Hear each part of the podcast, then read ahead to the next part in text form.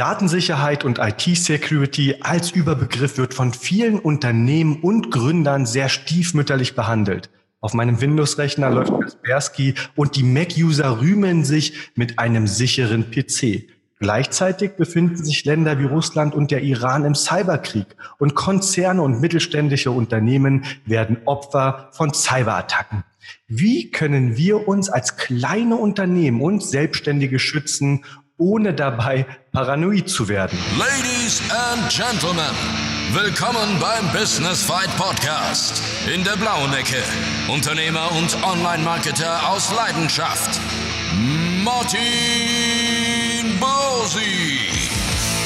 In der roten Ecke, der Herausforderer, das Daily Business. Lasst den Kampf beginnen. Unser heutiger Gast. Jens Altmann. Ja, servus Jens. Hi Martin. Hi. Ja, Jens, kannst du dich mal kurz unseren Zuhörern vorstellen und so sagen, was du aktuell machst? Genau, mein Name ist Jens Altmann. Seit circa 15 Jahren bin ich professionell in der Softwareentwicklung unterwegs, aber seit über 25 Jahren beschäftige ich mich eigentlich mit Softwareentwicklung. Und ähm, zurzeit bin ich im Consulting-Bereich unterwegs ähm, und berate dort Unternehmen vor allen Dingen beim Teamaufbau, ähm, bei den Themen wie IT-Security und ähm, berate auch Startups dabei, wie sie ihre Technologie aufsetzen können, wie sie Teams koordinieren und natürlich entsprechend auch die Softwarekonzeption und Softwareentwicklung. Ja, dann bist du ja der perfekte Gast für diesen Podcast. Ich höre schon massig Expertise heraus. Eine Frage nebenbei. Du bist ja sehr versiert und hattest, glaube ich, wenn ich mich nicht, nicht irre, auch mal einen Security Startup, oder? Genau, ähm, das Security Startup hat sich darauf fokussiert, dass wir eben vor allen Dingen Mittelständler dabei unterstützen wollten, das Thema Security bei sich in der Firma zu implementieren, indem sie eben die typischen Tasks wie regelmäßiges Monitoring, mhm. präventive Analyse und natürlich auch Reaktionsfähigkeit, ähm, was passiert nach einem Angriff, ähm, mit einer Software-as-a-Service-Solution abgebildet haben und abgedeckt haben. Ja, ähm, in die Firma selbst hatte ich meine langjährigen Erfahrungen aus dem Consulting und natürlich der Softwareentwicklung mitgenommen, da das Thema Security in Startups, die ich natürlich auch bei dem Wachstum unterstützt habe, immer irgendwann eine Frage wurde. Und deswegen kam die Idee auf, dass man genau dieses Thema Security auch ausgliedert. Okay, sehr, sehr cool. Ja, dann gehen wir doch mal in die erste Runde und zwar Bedrohung und Schutz. Nächste Runde. Wir müssen uns vor den Gefahren im Internet schützen. Unliebsame Anhänge entpuppen sich als Trojaner und Nutzerdaten werden aus den Datenbanken der Webprojekte geklaut. Das ist die eine Seite. Logischerweise gibt es dann noch die Täter. Warum haben die überhaupt Interesse an meinen Daten? Was machen die damit? Warum sollten wir uns alle für das Thema mehr sensibilisieren? Ja, Daten sind das neue Gold. Ähm, diese typische Platüde, die natürlich auch von der Politik regelmäßig geäußert wird, ähm, die stehen natürlich auch ganz vorne bei Angreifern. Ja, mit Daten kann man praktisch alles machen. Ähm, in erster Linie natürlich verkaufen, aber man kann dadurch auch weitere Kriminalitäten oder Straftaten begehen, indem man beispielsweise ähm, via Online-Banking oder so sich Überweisungen, also Gelddiebstahl begeht oder sich halt Produkte bestellt in, über irgendwelche Benutzerkonten, die man halt gehackt hat.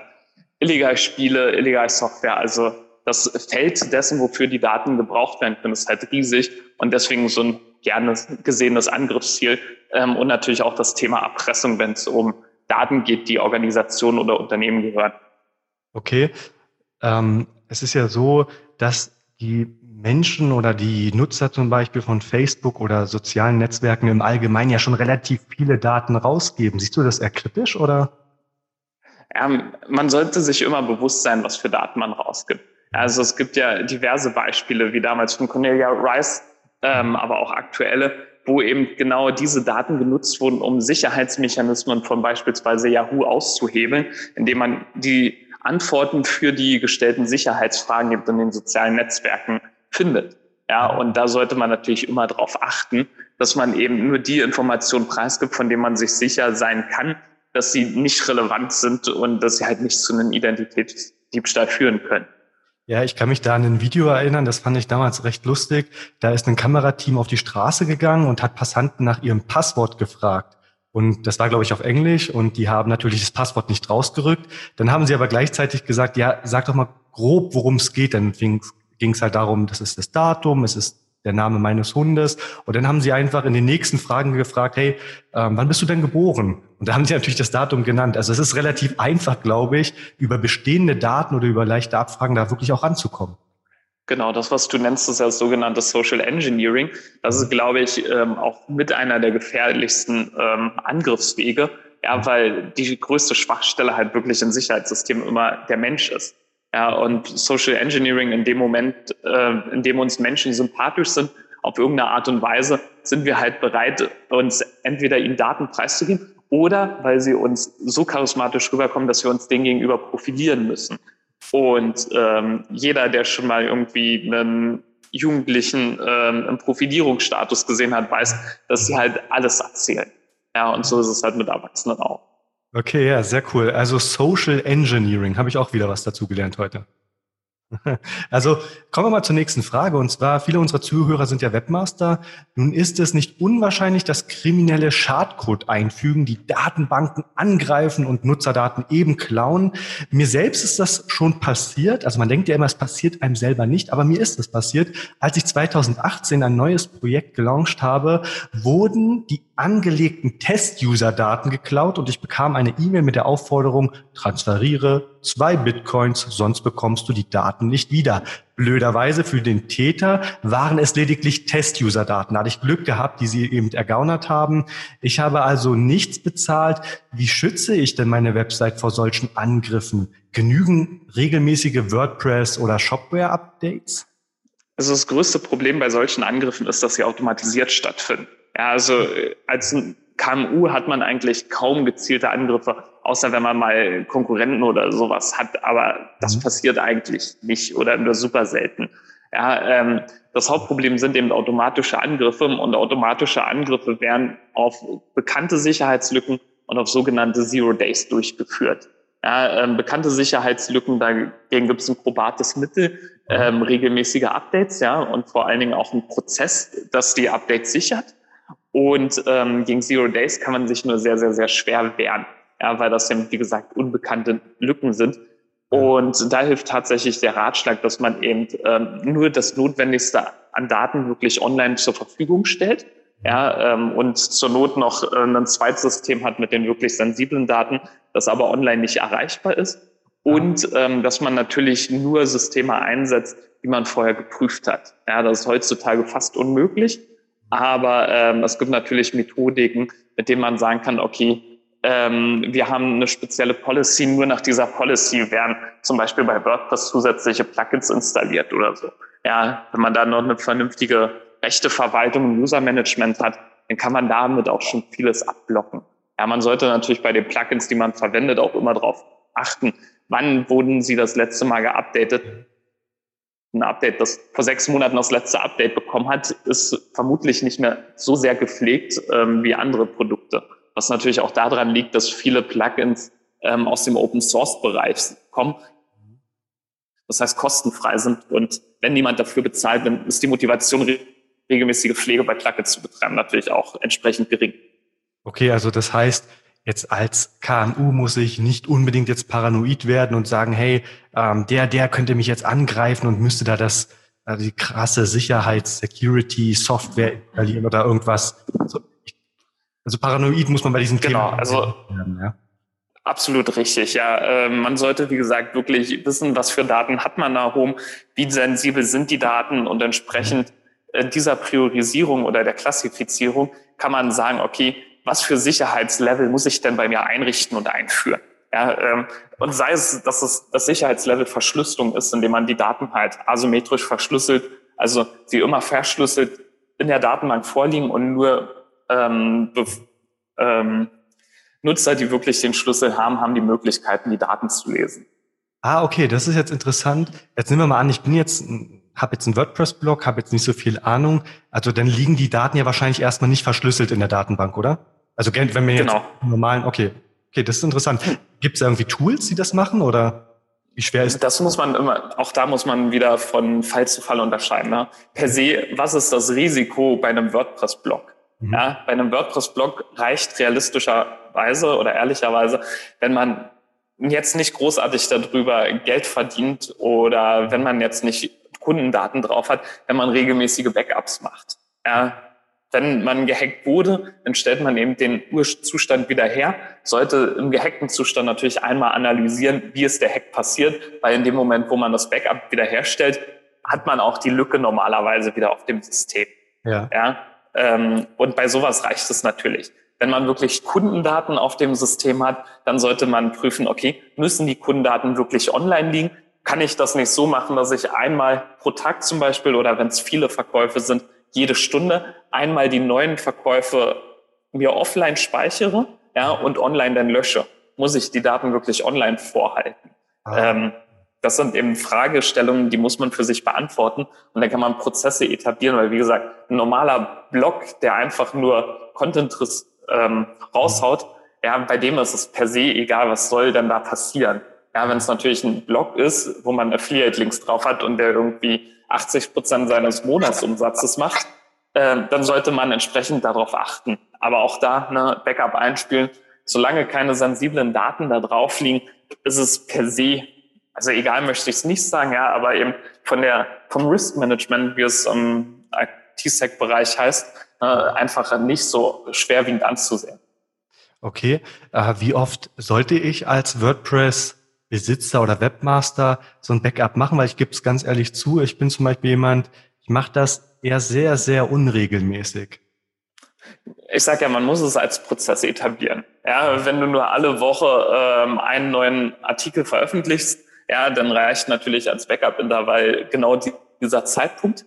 Ja, wenn du pro Tag, weil du eine Newsseite bis 50 Meldungen raushaust, dann solltest du mehrmals pro Tag diese Meldungen entsprechend auch ähm, mhm. sichern ja, und in deinen Backups schieben. Ja, und dann kannst du natürlich auch zusätzliche Sicherheitsmöglichkeiten einbauen.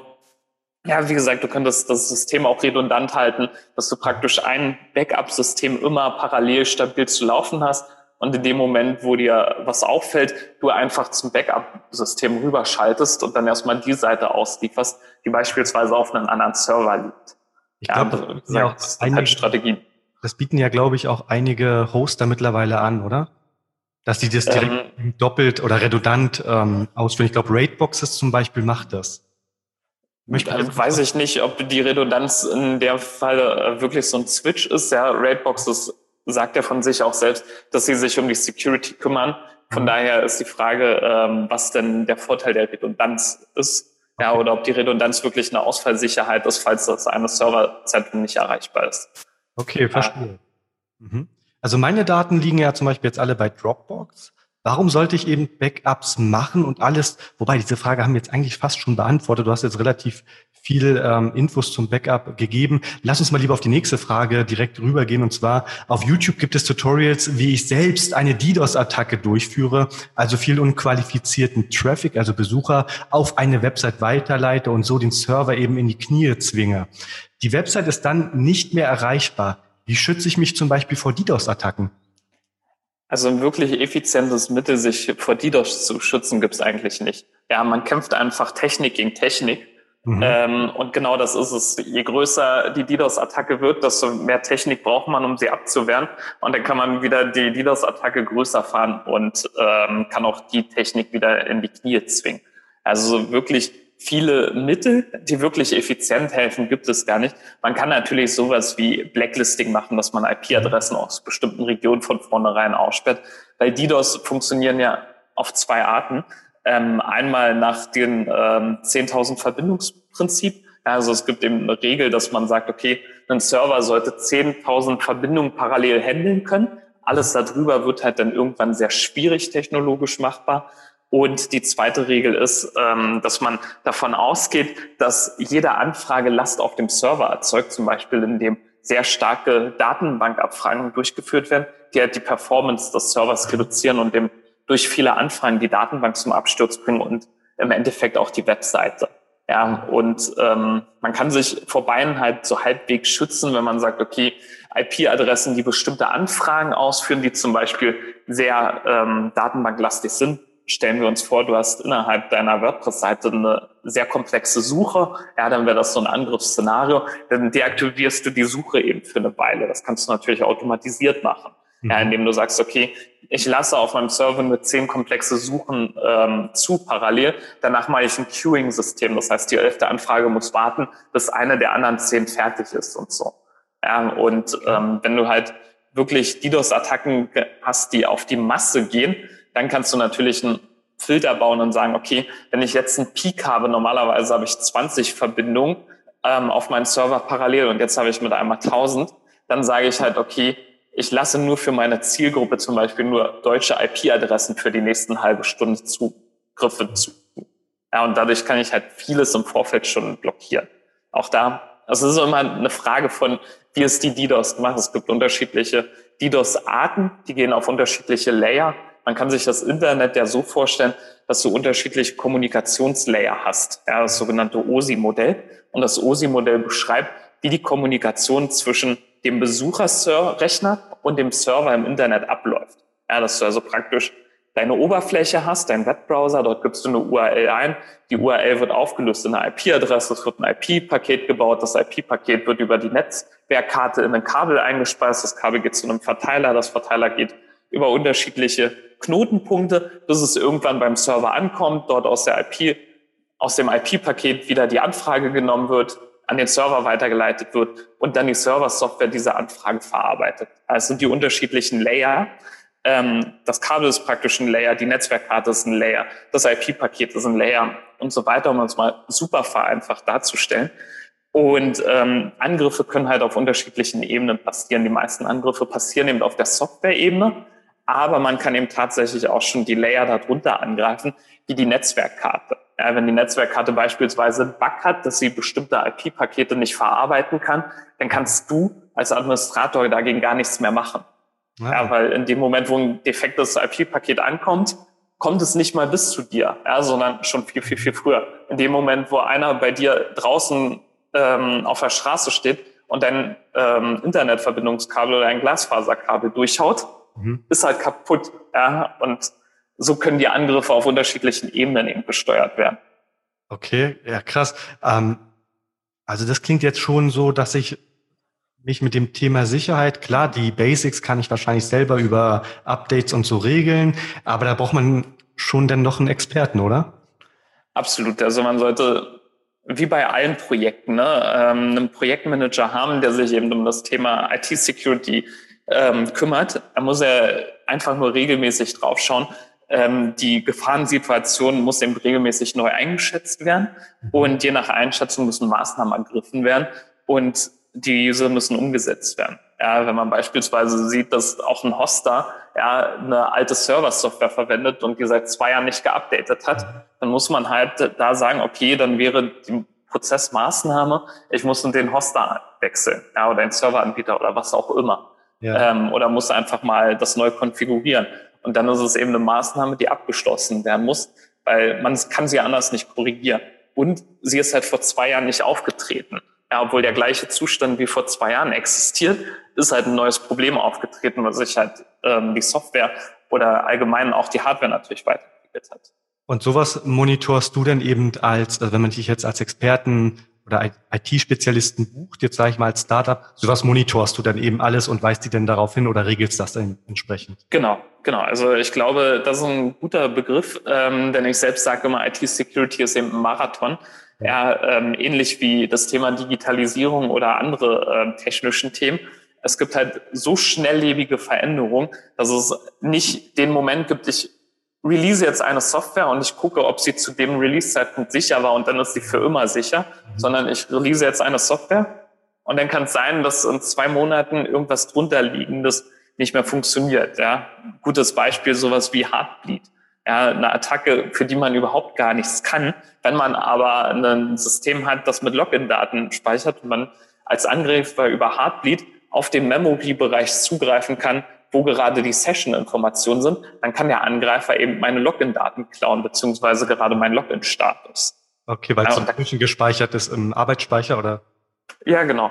Genau, also ähm, auf dem Server selbst, Logins funktionieren ja so, dass man über Sessions arbeitet. Ja, man loggt sich also einmal ein und der Server liefert dann eine Session-ID zurück und diese Session-ID ist auf dem Server gespeichert und da steht eben drin, dass er eingeloggt ist. Ja, das ist auch vereinfacht dargestellt. Und wenn mit einmal ein Angreifer die Möglichkeit hat, auf diesen Arbeitsspeicherbereich zuzugreifen und an diese Session-ID zu kommen, dann kann er eben deine Session kopieren ja, und so tun, als wäre er du. Okay, das heißt, hier habe ich als Webmaster eigentlich gar keine Schuld dran. Genau, da hast du keine Möglichkeit. Man kann das natürlich softwaretechnisch absichern, indem man sagt, okay, die Session ist auch noch an eine IP-Adresse gebunden, hm. aber normalerweise gibt es nur wenige Systeme, die das so implementieren. Ja, und du hast dann, wie gesagt, gar keine Möglichkeit, sondern dein Serveranbieter oder was auch immer ist dann dafür eben in der Verantwortung, dass diese Lücke geschlossen wird. Ja, aber sie betrifft eben trotzdem deine kompletten Systeme. Und stell dir an der Stelle vor, der Angreifer kommt dadurch mit einmal an eine Admin-Session ran. Ja. ja. und dann hat er mit einmal den Admin-Bereich. Ähm, und das ist eben eine Attacke. Ähm, eine Heartbleed selbst ist jetzt drei Jahre, glaube ich, alt. Mhm. Ähm, damals waren über 80 Prozent der Server damit angreifbar. Mhm. Und ähm, so eine Attacken finden jetzt nicht regelmäßig statt, aber man kann schon sagen, dass so alle vier, fünf Jahre ein so ein schwerwiegendes Problem auftritt. Okay. Das klingt so, als ob du eigentlich mega viel zu tun dann hast, weil ich glaube, das Thema Security wird ja von vielen noch ein bisschen stiefmütterlich, wie eingangs auch erwähnt, ähm, ja behandelt. Melden sich die Unternehmen immer erst, wenn sie ein Problem haben oder sind sie da schon so ein bisschen sensibilisiert und machen das schon vorab? Also sensibilisiert sind sie auf jeden Fall, nur die Kosten wollen sie nicht tragen. Ja, und das ist ähm, diese typische Unternehmerdenke. Du möchtest eben bei allem, was du machst, einen Return on Invest haben. Ja, und wenn du eben 1000 Euro für Security ausgibst, dann möchtest du halt erwarten, dass du 1200 Euro einnimmst dadurch, ja, in einer typischen Unternehmerdenke. Die Realität ist aber, dass du durch diese Ausgabe später keine höheren Ausgaben hast. Ja, und genau das ähm, speziell im Bereich KMU klar zu machen und verständlich zu machen, das ist fast unmöglich. Ja, also so weit sind sie noch nicht. Das Thema Security ist für alle interessant. Man ja. sieht es auch ähm, auf Facebook gibt es diverse Security-Foren, ja, die sich speziell mit diesem Thema beschäftigen, wo in Gruppen diskutiert wird. Aber man sieht praktisch bei jedem Beitrag kostenlos, kostenlos, ich für kostenlos, ich möchte das günstig haben. Wo gibt's das billig? Ja, und ähm, da sieht man eben auch einfach die Mentalität. Ja, und dann das große Schreien kommt tatsächlich erst dann, wenn es passiert ist ja, aber selbst dann sind die Leute halt nicht bereit, ähm, Security wirklich zu implementieren, sondern sie wollen halt ähm, dann diese Lösung haben und dann tritt genau das ein, was ich gesagt habe. Dann denken sie, okay, jetzt ist es ja sicher, weil jetzt haben wir die Lücke geschlossen. Das heißt, jetzt kann uns nichts mehr passieren. Und genau dieses Verständnis, dass es halt wirklich kontinuierlich durchgeführt werden muss, ich glaube, das braucht noch sehr, sehr, sehr lange. Ja, du hattest es ja auch erwähnt mit Facebook und dort den Umgang mit Daten es ja. weiß jeder, wie wichtig Daten sind und dass man sie eigentlich schützen sollte. Und trotzdem posten alle die Fotos ihrer Kinder, äh, die Fotos, wenn sie im Urlaub sind. Ja, obwohl es regelmäßig Hinweise von der Polizei gibt. Macht doch sowas nicht, weil Einbrecher nutzen auch Social Media. Ja, okay. Ja, was passiert dann so am häufigsten bei dir? Kannst du das sagen? Also wenn sich so ein Unternehmen oder ein Startup anruft, ähm, das jetzt, sag ich mal, schon ähm, angegriffen wurde, was ist so der häufigste Fall, wo du dann gerufen wirst? Kannst du das sagen? Am größten Teil sind wirklich Datenmanipulation oder Datendiebstähle. Ja, dass entweder wirklich die Webseite ähm, in irgendeiner Art und Weise verändert wurde, falls es überhaupt bemerkt wird. Ja, es gibt ja auch viele ähm, mehr oder weniger pseudo-intelligente Angriffe, wo man gar nicht merkt, ähm, dass da gerade ein Angriff stattgefunden hat und dass der erfolgreich war. Mhm. Und ähm, Datendiebstähle eben, die ähm, über automatische Skripte dann aus der Datenbank ausgelesen wurden. Also auch da vieles passiert da wirklich automatisch. Okay. Wie stehst du zu Kommunikationsmitteln wie WhatsApp und Skype? Ähm, sind diese sicher und welche Alternativen gibt es? Wobei ja auch das Smartphone der Mitarbeiter geschützt werden muss. Schließlich wird ja hier auch über E-Mail kommunizieren, äh, kommuniziert. Was kann ich da tun? Weil ich zum Beispiel, ich sage es auch ganz offen, ich schicke auch ganz gerne mal, wenn ein Mitarbeiter gerade ein Passwort nicht hat, das einfach über Skype. Ist das fahrlässig? Auch da kommt es wieder drauf an. Ne? Ähm, Wenn es nur das Passwort ist, dann kann natürlich ein möglicher Man-in-the-Middle-Angriff damit nicht viel machen. Ja. ja. er weiß ja nicht, wozu das Passwort gehört. Dafür gibt es einfach zu viele Möglichkeiten. Das Passwort könnte ja auch noch kodiert sein, indem man beispielsweise immer nur den zweiten Buchstaben nehmen muss oder so. Ähm, reine Passwörter, die nicht im Kontext von dem Angriffsziel stehen, da kann wenig passieren. Wenn natürlich der Kontext mitgesendet wird, dann könnte auch sein, dass diese mitgelesen und mitgeschnitten werden. Spätestens, wenn beispielsweise auch das Handy verloren geht und jemand anderes sich dann Zugriff zu dem Handy verschafft.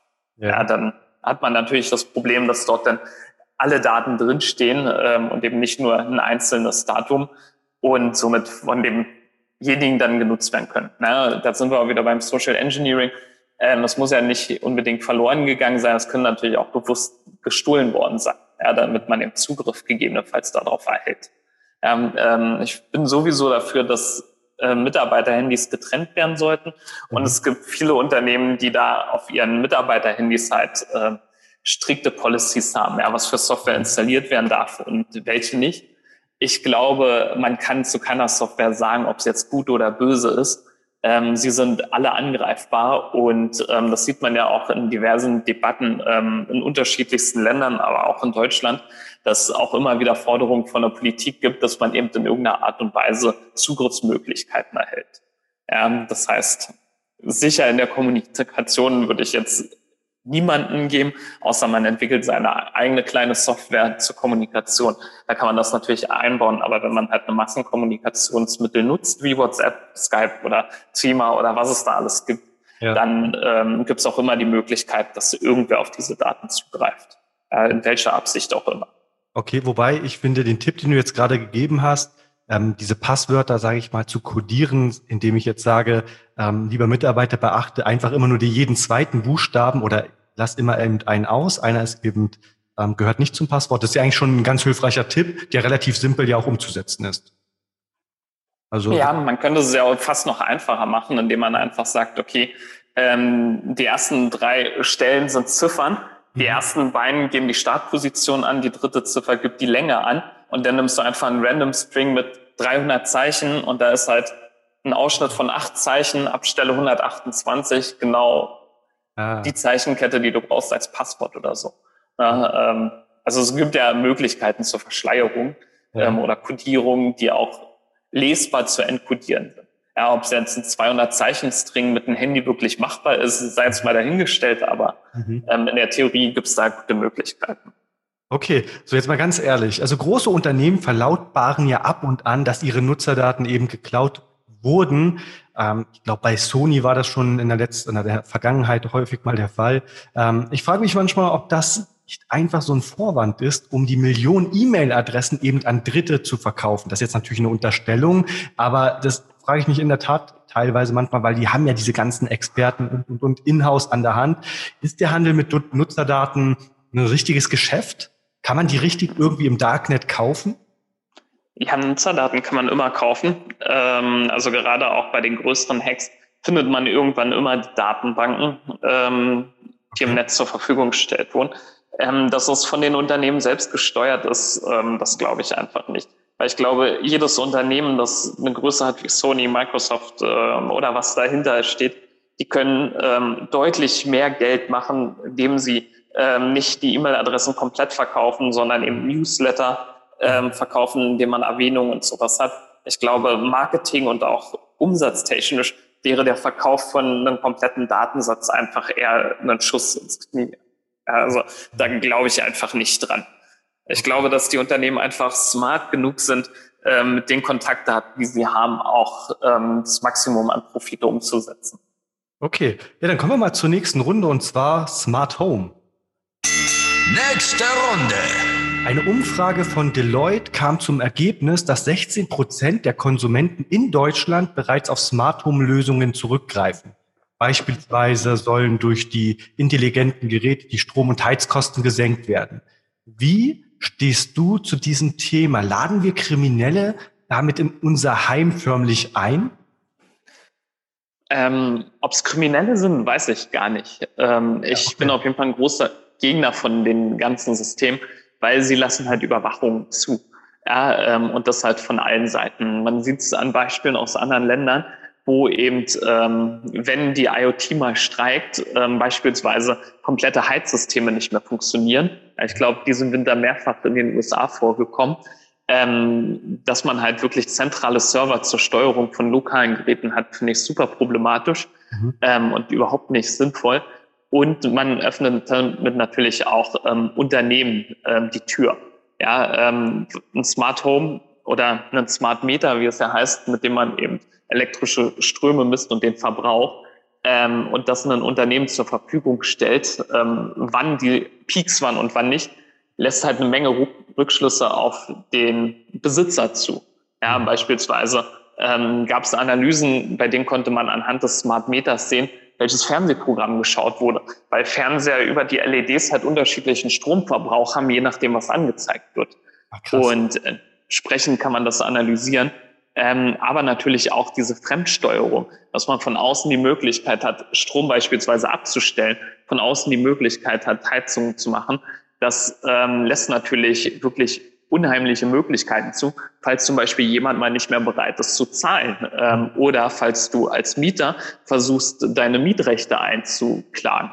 Ja, und dann halt Druck gemacht wird. Man sieht es ja so schon gerade in der Immobilienblase in Großstädten, wie teilweise Mieter rausgeekelt werden, jetzt stellen wir uns mal vor, wenn es noch die Möglichkeit gäbe, dass diese Mieter ähm, nicht nur über die Zentralsteuerung, sondern wirklich über lokale Steuerungseinheiten sich Zugriff auf Systeme verschaffen können.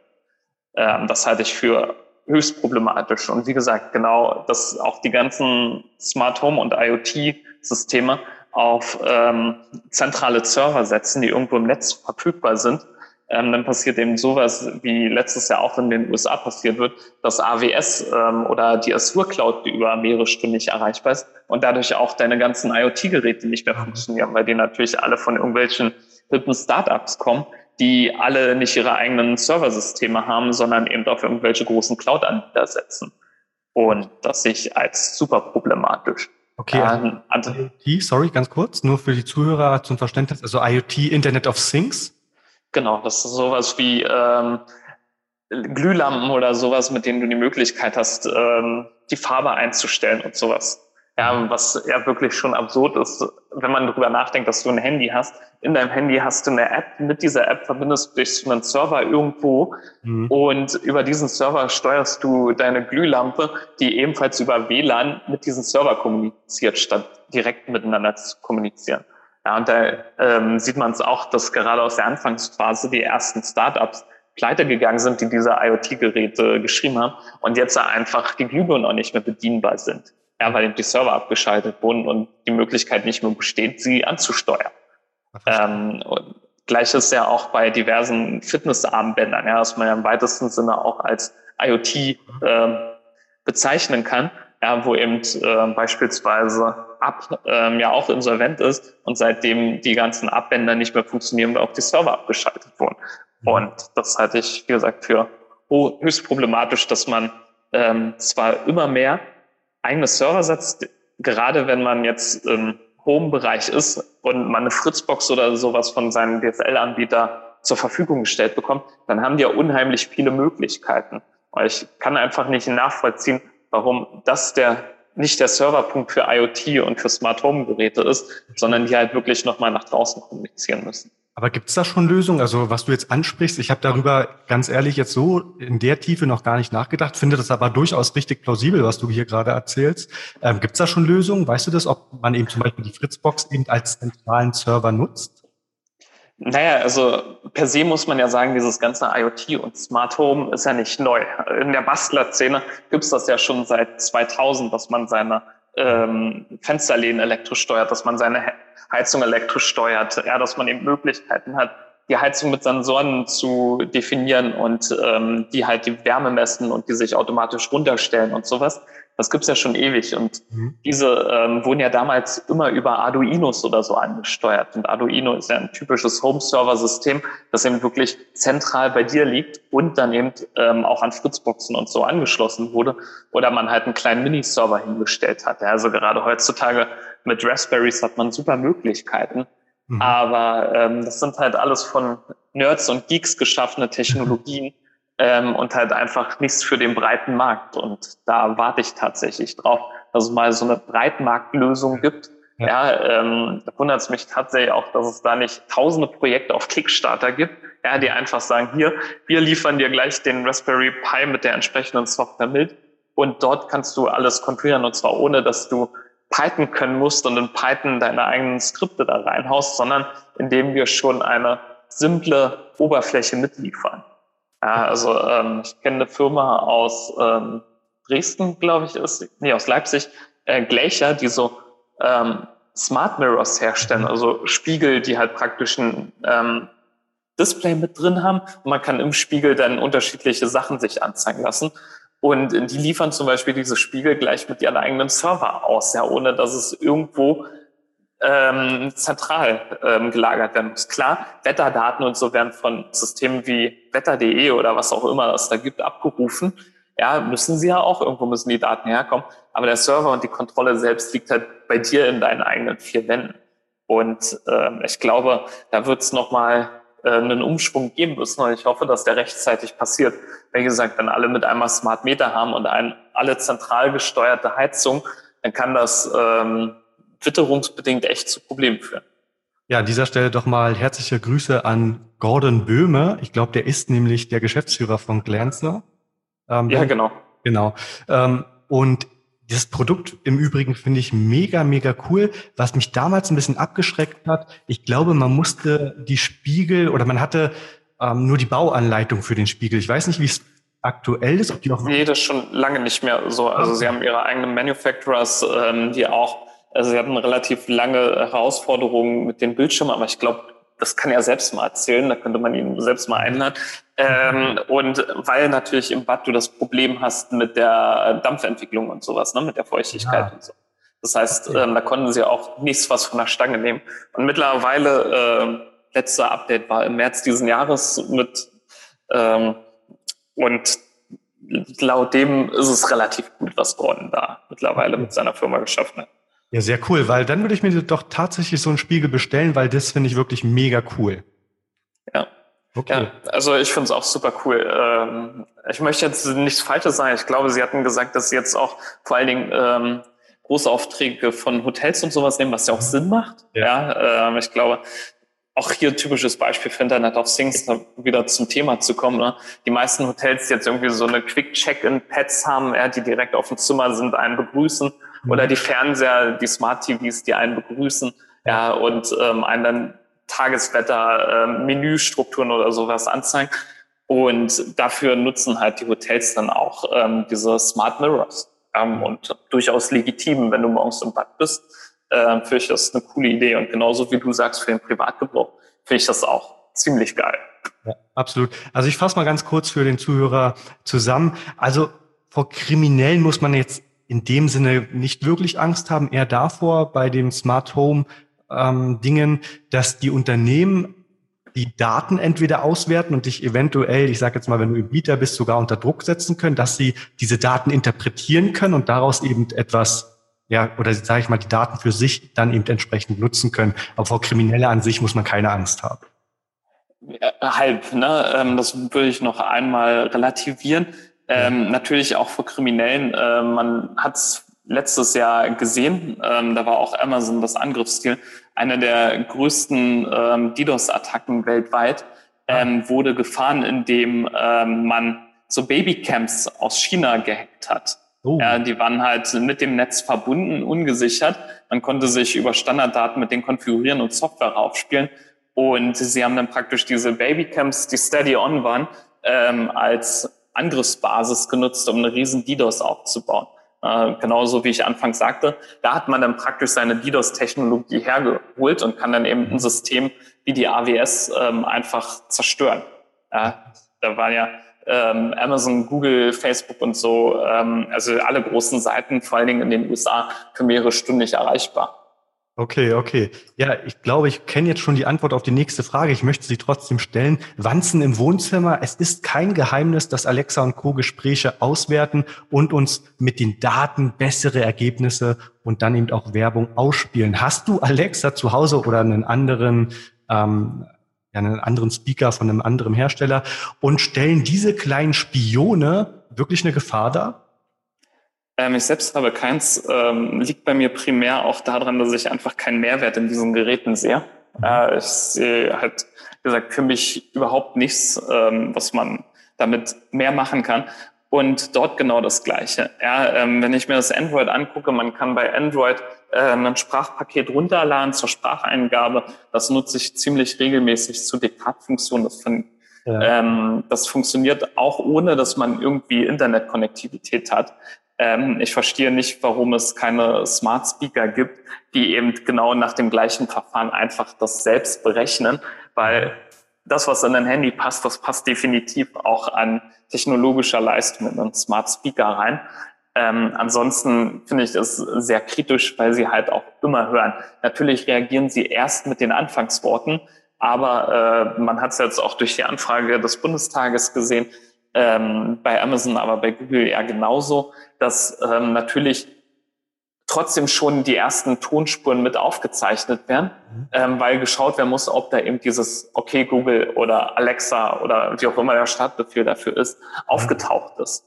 Ähm, und das ist schon kritisch, weil per se kann man das natürlich auch ans Netz setzen, senden, damit man da auch eine Qualitätssteigerung ähm, und sowas hat und fürs Qualitätsmanagement. Aber gerade dieses Okay Google, dafür braucht es das nicht. Eigentlich könnte er alles nach Okay Google haben, weil das Okay Google, das kann man definitiv ähm, ohne Internetverbindung auch fragen. Und dass das nicht gemacht wird, ähm, halte ich für sehr kritisch. Ja, vielleicht sind die oder ist die Öffentlichkeit einfach noch gar nicht so weit, dass sie diese Gefahren wirklich kennt oder erkennt vielleicht sogar. Ich nehme jetzt aus deinem, aus dem Gespräch mit dir ja auch eigentlich deutlich mehr heraus, dass ich sage, okay, ich muss mir darüber echt mal Gedanken mache, machen. Vielleicht ist das in der Öffentlichkeit noch gar nicht so verbreitet. Ja, vielleicht hast du es auch in einem Zimmer zu stehen, wo es gar nicht so schlimm ist. Ja, auch da wieder äh, die Frage. Ähm, wenn ich ihn ausmache und nur anmache, weil beispielsweise meine Tochter abends darauf ein Hörbuch hören möchte, ja, dann ist das in Ordnung. Was soll denn passieren? Meine Tochter schläft dann. Ja. ja und dann schalte ich es wieder komplett aus und dann ist auch gut. Ähm, ehrlicherweise kann ich dafür auch ein Handy verwenden und auch kein Smart Home, wie gesagt, für mich mhm. ähm, kein Smart Speaker. Für mich hat sich der Anwendungsfall einfach noch überhaupt nicht ergeben, der sinnvoll ist. Aber ähm, es gibt ja auch Möglichkeiten, das komplett zu deaktivieren und dann kann man das ja auch nutzen. Ja, das ist aber dieses Steady On und dann steht es irgendwo rum ja. und eben wirklich alle Mitschnitte genommen werden, ähm, dann finde ich das schon schwierig. Ja, bei Google hat man ja wenigstens noch den Vorteil, dass man über seinen Verlauf, dort kann man in den Einstellungen ja sehen, welche Audioaufnahmen gesendet wurden. Ja, ob da jetzt alle dargestellt sind oder nicht, sei mal dahingestellt. Ja, aber per se, glaube ich, wäre es ein Riesenaufwand, einzelne Fragmente, die nicht gewollt waren, da rauszuschneiden, anstatt einfach alle aufzulisten. Verstehe. Ja. Das bedeutet, also bei Google kann ich das direkt einsehen, quasi? Ja, genau, und ja auch anhören. Okay, also das ist ja schon mal zumindest ein Schritt in die richtige Richtung oder zumindest zum, äh, zur Transparenz. Genau, also Google ist ja sowieso sehr transparent. Ja. Also man kann Google immer ähm, vieles vorwerfen, aber sie zeigen einem wirklich alles auf, was sie irgendwie mitschneiden. Ja, manche mag das immer überraschen, ähm, aber per se sieht man da wirklich alles. Okay, der Google HomePod ist das, oder? Ja, ich glaube, also unter ähm, Accounts kann man das auf jeden Fall einsehen. Okay, interessant, ja. Dann lass mal direkt in die nächste Runde kommen und zwar vor Ort. Nächste Runde. Gefahr besteht nicht nur über das Öffnen von unliebsamen Anhängen oder der mangelnde Schutz der WordPress-Seite, sondern auch ein nach Rache dürstender Mitarbeiter stellt eine Gefahrenquelle dar. Jetzt bist du natürlich, ich sag mal, Cyber Security Experte, aber hast du da auch Kunden oder Fälle, wie man eben den Arbeitsplatz als solchen vor Datenklau schützt? Oder ist das zu weit weg aus dein, von deinem Thema? Nee, klar. Also das gehört ja auch mit zum Teamaufbau. Ja, also gerade im Startup-Bereich weiß man ja, man hat eine relativ hohe Fluktuation am mhm. Anfang, ja, äh, bis man wirklich die richtigen Mitspieler praktisch für sein Projekt gefunden hat.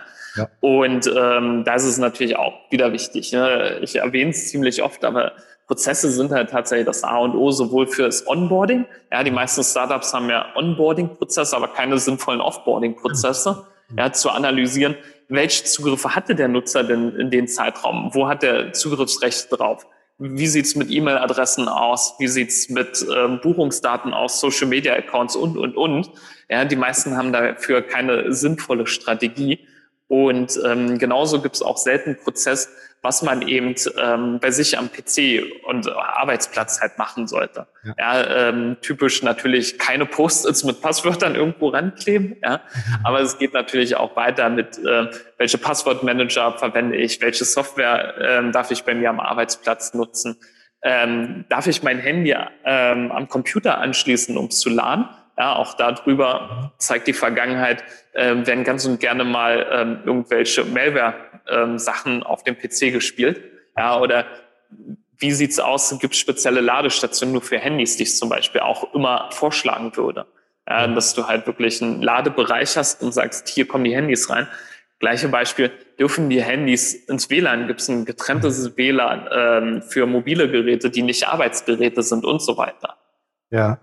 Okay, ja. interessant. Also ich hatte das selber schon in der Firma erlebt, in meiner damaligen Firma, die ich dann verkauft hatte, wurden wir leider auch Opfer eines Datenklaus, weil wir haben uns eben übers Onboarding natürlich immer Gedanken gemacht, aber was du jetzt gerade gesagt hast, sinnvolles Offboarding, also dass man sich wirklich damit auseinandersetzt, wo hat der ähm, ähm Mitarbeiter, ehemalige Mitarbeiter Zugriff und und und und das dann eben alles löscht.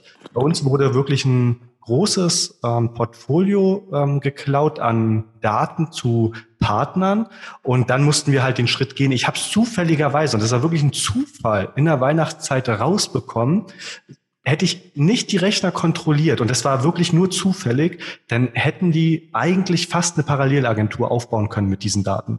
Das ist wirklich schon gefährlich. Ja, ähm, und eigentlich ist es das wichtigste Thema, ne? noch wichtiger als Onboarding, ist halt wirklich das Offboarding. Ja, mhm. ähm, hast du eine Admin-Oberfläche, ähm, hast du da eine Nutzerverwaltung drin oder hast du nur einen User-Account und hatte dieser Nutzer Zugriff auf den User-Account, kann ja gegebenenfalls, weil du ein Online-Shop warst, noch Bestellungen einsehen ja. und, und, und. Ja, das sind Fragen, ähm, die muss man halt während des Einstellungsgesprächs eigentlich schon geklärt haben. Ja, wie würde eben wirklich ähm, das Ausscheiden eines Mitarbeiters aussehen und wie verläuft das? Ja, äh, manchmal ganz nett, aber manchmal eben auch nicht. Ja, also das sieht man ja daran, dass dann irgendwelche ehemaligen Mitarbeiter ähm, auf Bewertungsportalen irgendwelche hirnrissigen Kommentare oder Bewertungen oder so hinterlassen. Alleine dadurch können sie ja schon schaden. Ja, sollte man einen Arbeitsvertrag genau sowas gleich mit aufnehmen ähm, und eine Konventionalstrafe dafür auferlegen. Ja, ähm, das sind halt Sachen, die würde ich heutzutage unbedingt in Betracht ziehen, ja, dass man eben wirklich eine Möglichkeit hat, was ist, wenn äh, schlecht und falsch äh, nach Ausschein kommuniziert wird. Okay, okay, geht das im Arbeitsvertrag? Das finde ich nämlich auch sehr interessant, weil auch damit hatten wir damals zu kämpfen, dass die Mitarbeiter dann eben so, ich sage jetzt mal, sehr enttäuscht über ihr Ausscheiden waren. Und dann haben sie halt wirklich sehr, sehr subjektive und sehr überzogene Bewertungen dargelassen auf den Bewertungsportalen. Ja, also die Möglichkeit hast du auf jeden Fall. Ja, ähm, so eine Verschwiegenheitsklausel ähm, können auch ähm, nach Mitarbeiterausscheiden gesetzt werden. Das ist ja auch typisch äh, bei Geschäftsführerwechsel oder so, dass du halt keine interner weitergeben darfst und sowas. Also das ist definitiv möglich. In welchem Ausmaß, ja, das äh, muss man dann natürlich anwaltstechnisch klären. Aber ähm, alternativ kann man parallel zum Arbeitsvertrag ja genau so eine Verschwiegenheitsvertrag und alles unterschreiben. Und die sind ja nach dem Arbeitsvertrag auch noch gültig. Okay, verstehe. Sehr guter Hinweis. Ähm, jetzt mal eine kurze bedenkliche, bedenkliche Anekdote nebenbei. Ich war mit meiner Frau zu Hause und auf einmal klingelt es. Ein vermeintlicher Telekom-Mitarbeiter wollte in unsere Wohnung und sich den Router anschauen. Meine Frau hat ihn reingelassen, verständlich. Er hatte ein Telekom-Shirt an, einen Ausweis und nichts ließ eben auf eine betrügerische Tätigkeit hindeuten. Ich kam hinzu und habe ihn sofort der Wohnung verwiesen. Natürlich jetzt nicht so krass, wie es jetzt gerade schilder, aber bin nett darauf hingewiesen. Am Ende stellte sich heraus, das war eine Vertriebsmasche eines Unternehmens, um neue Verträge zu verkaufen. Genauso gut hätte er auch Zugang zu sensiblen Daten sich verschaffen können. Hast du interessante Geschichten aus deinem, ja, aus deinem täglichen oder aus deinem Alltag, aus deinem unternehmerischen Alltag als ähm, Security-Berater? Ist immer schwer zu sagen, ne? weil viele natürlich immer der Geheimhaltung unterliegen. Ja. Ähm, eine ähm, sehr interessante, ähm, ein sehr interessantes ähm, war mal tatsächlich eine Firma, ähm, die wurde äh, wegen einem Pseudo-Datenschutzskandal ähm, von einer ausländischen Firma verklagt. Mhm. Ähm, und diese Firma ähm, die verklagt hat, die hat äh, Beweise manipuliert. Das war ganz lustig, damit sie den ähm, Streitwert hochtreiben konnten. Und da hatte ich ähm, die Beweismanipulation ähm, gezeigt gehabt, also aufgezeigt ja. gehabt. Ähm, dass halt die Darstellungen, die die klagende Firma genommen hat, so ähm, nicht passiert sind und ähm, das war das potenzielle Datenloch, so wie es da war, wirklich existierte aber dass es halt total ähm, überzogen war. Und das war, wie gesagt, ein Konkurrent, ähm, der dann dadurch versucht hat, ähm, die Firma in Misskredit beziehungsweise natürlich auch in äh, immense Kosten zu stürzen. Mhm. Ja, das, ähm, also da sieht man es halt auch, ähm, wie gesagt, dass Konkurrenten tatsächlich eine Webseite angreifen. Das ist jetzt auch äh, kein Sci-Fi oder FBI-Quatsch oder sowas, sondern das ist halt gelebte Realität. Mhm. Äh, und ähm, darum ist es immer schwierig zu sagen. Ja, ähm, auf jeden Fall habe ich praktisch alles schon irgendwie gesehen. Das, glaube ich, kann man genau so sagen. Ja, du, wir sind jetzt kurz vor Schluss. Kommen wir mal zur nächsten Runde und zwar das Fazit. Nächste Runde. Wir sind von der IT abhängig, das ist Fakt. Nun kann sich nicht jeder einen festangestellten IT-Experten ins Unternehmen holen. Ab welcher Größe brauche ich einen IT-Experten direkt vor Ort? Und was empfiehlst du die klein, den kleineren Unternehmen, die sich das eben nicht so unbedingt leisten können? Genau, als äh, von der Größe würde ich es gar nicht abhängig machen, sondern tatsächlich von der Sensibilität der Daten. Mhm. Ja, ähm, in dem Moment, wo du wirklich ähm, sehr sensible Daten hast oder mit Daten von Kindern hantierst oder sowas, brauchst du auf jeden Fall jemanden, der das Thema Sicherheit hat, äh, beobachtet kontinuierlich in deiner Firma als KMU solltest du halt wirklich jemanden haben, der regelmäßig ähm, idealerweise über einen Wartungsvertrag, über eine monatliche Gebühr, ja. ähm, ähnlich wie so ein Datenschutzbeauftragter, ein IT-Security-Beauftragten, der regelmäßig einmal deine Prozesse hinterfragt, den du ein paar Zuarbeiten leistest und der dir dann entsprechende Handlungsempfehlungen und Maßnahmen an die Hand gibt, die du umsetzen kannst oder die idealerweise auch äh, der IT-Sicherheitsbeauftragte umsetzen kann. Ähm, ähm, regelmäßig solltest du unbedingt immer deine Security und dein Sicherheitslevel äh, bewerten lassen, ähm, damit man eben wirklich auch ein Risikomanagement ähm, kalkulieren kann. Ja, weil anhand dessen kann man natürlich auch nur sagen, was wäre denn der Wert, ja, wenn man halt, wie gesagt, nur Schrottdaten hat, ähm, wie bei deinem Beispiel mit nur Test-User-Daten, ja, dann brauchst du da nicht großartig was.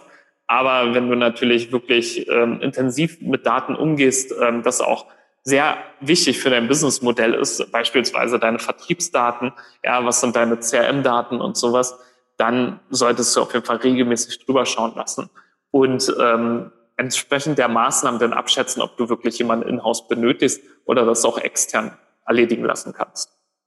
Ja, okay, super. Vielen Dank erstmal, Jens, für diese wirklich spannenden Insights und ich kann es nur betonen, ich habe selbst sehr, sehr viel raus mitgenommen und werde auch die ein oder andere Sache mit Sicherheit umsetzen? Wo oder wie erreicht man dich denn jetzt, wenn ich dich jetzt buchen würde? Wie komme ich zu dir? Genau, einfach ähm, in den beliebten Suchmaschinen meinen Namen Jens Altmann eintragen. Ähm, da kommt man direkt zu meinen Kontaktdaten, ähm, entweder über Facebook, direkt über Mail an mail at jens-altmann.de mhm. oder ähm, Twitter. Also die Kontaktmöglichkeiten sind da vielfältig. Und dann kann man auch eigentlich für jegliches Problem immer eine Lösung finden. Da ich auch einen relativ großen Pool an Menschen habe, die ähm, Spezialisierung in bestimmten Bereichen haben, ähm, kann man da immer sehr gut vermitteln.